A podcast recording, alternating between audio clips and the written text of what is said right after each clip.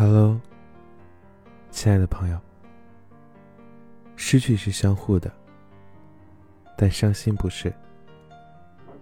在无数个凌晨，我坐起来和自己聊天，很温柔的拜托自己，是时候学会放下一些东西了。最近这一段时间，好像发生了很多事情，但仔细想想。好像又没有。所有人都是我生命中的过客，都是短暂的陪伴。短暂的陪伴对于我来说，真的是惩罚，因为我要用很长的时间才可以走出来。谈的恋爱都不尽人意，我觉得我明明已经很认真、很努力了，但是还没有结果。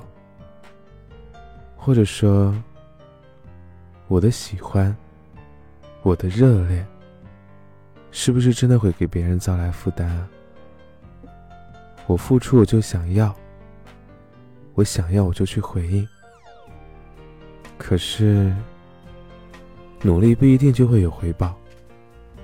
不被喜欢，什么都是错的。因为不合适分开的，真的是因为不合适吗？性格不合是可以磨合的，做错了是可以改的。在我看来啊，爱是可以抵万难的，爱是可以和死亡一样强大的。但其实，在现实当中呢，是我高估了爱的定义。